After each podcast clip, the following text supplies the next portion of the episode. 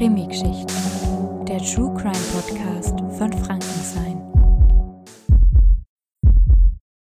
Hallo und herzlich willkommen zu einer neuen Folge unseres True Crime Podcasts von Frankenstein. Unser Podcast-Team hat Zuwachs bekommen. Wir sind Celine und Julian und wir reden heute über einen weiteren Kriminalfall aus Franken. Hey an alle Zuhörer, ich bin Julian und zu Beginn folgt bereits ein kleiner Hinweis, bevor wir das Verbrechen im Detail besprechen. Der Mord fand bereits im Jahr 1986 statt. Ja, das ist schon ein paar Tage her, aber ja, im Jahr 1986 wurde die zierliche Prostituierte Yvonne Nöller in der Ackerstraße in Nürnberg ermordet. Das Spannende an dem Fall ist, dass dieser bis heute noch ungelöst ist. Und neu aufgerollt wurde der Fall 2011 von der Kripo Nürnberg, denn ihnen gelang es, eine DNA-Spur zu isolieren. Daraufhin haben sie den Fall sogar öffentlich bei Aktenzeichen XY thematisiert und erneut aufgerollt. Durchaus mit Erfolg, denn Tage später folgten bereits 140 Hinweise zur Tat. Schon verrückt, dass nach 35 Jahren noch immer an dem Fall gearbeitet wird und vor allem, dass es so viele Hinweise gab. Aber jetzt erstmal alles von vorn. Die Tat, von der wir sprechen, ereignete sich am Montag, 20. Januar 1986. Yvonne Nöller, so hieß die 30-Jährige mit Künstlernamen, wartete in ihrer Modellwohnung in der Ackerstraße 17 auf Freier. Die Prostituierte muss ihrem Mörder gegen 12.30 Uhr mittags die Tür geöffnet haben. Kurz darauf war sie tot. Ja, du sprichst ja gerade von Freier. Die Ermordete wartete an diesem Tag auf eine spezielle Person, den süßen Wolfi.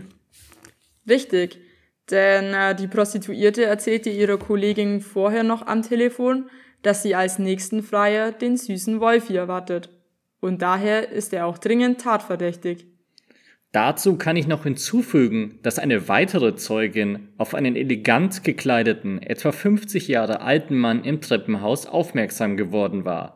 Sie bemerkte vor allem seine klappernden Schuhe. Er war ca. 1,70 Meter bis 1,75 Meter groß, mit Hut und dunklem Mantel und grauen Haaren. Die Kripo fand zudem eine markante Schuhabdruckspur auf den Fliesen im Badezimmer von Yvonne, Dabei geht die Polizei von einem Lederschuh mit Gummisohle und Metallbeschlägen aus. Und das würde ja auch irgendwie zu diesen klappernden Schuhen passen. Ja, aber da weiß jedoch keiner, ob diese Person auch der süße Wolfi war. Zudem müssen das dann ja schon hochwertige Schuhe gewesen sein, denn solche kauft man ja nicht einfach bei Deichmann beispielsweise.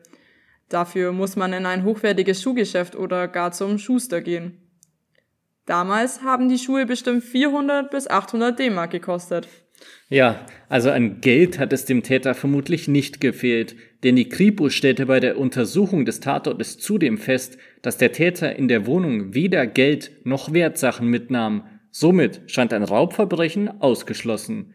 Aber auch nicht wegen Sex, denn nach den Ermittlungen zufolge soll es zuvor nicht zu sexuellen Handlungen gekommen sein und trotzdem fand man Yvonne mit einem Strumpf und einem Büstenhalter erdrosselt in der Badewanne liegen.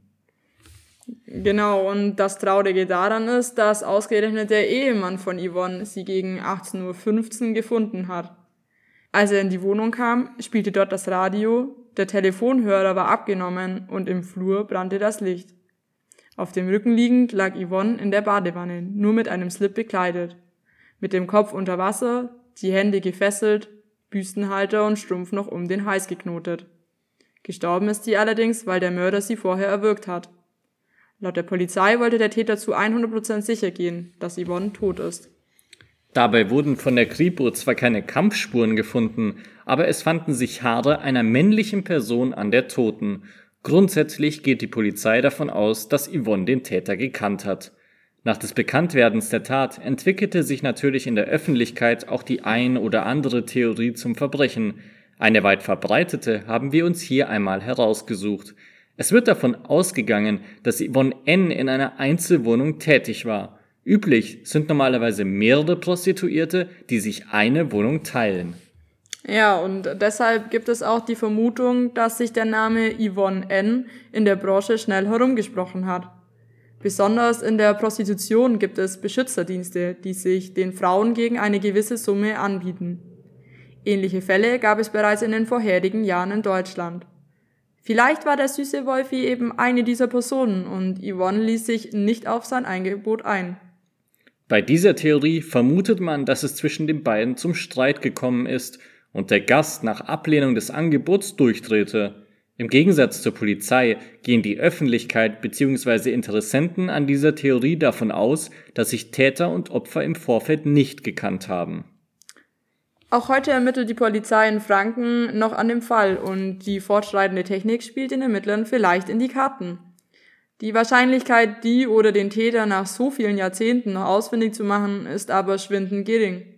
Die Polizei bittet natürlich trotzdem um eure Mithilfe. Für Hinweise, die zur Aufklärung des Verbrechens oder zur Ergreifung des Täters führen, hat das Bayerische Landeskriminalamt eine Belohnung von 5000 Euro ausgesetzt.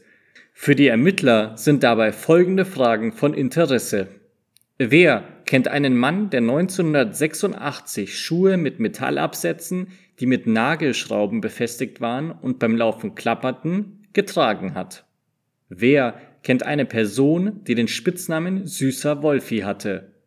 Und wer hat 1986 kurz vor 12.30 Uhr in der Ackerstraße 17 oder in unmittelbarer Nähe einen ca. 50-jährigen Mann, ca. 1,70 Meter bis 1,75 Meter groß, kurze grau melierte Haare, gepflegte Erscheinung mit Mantel und Hut gesehen.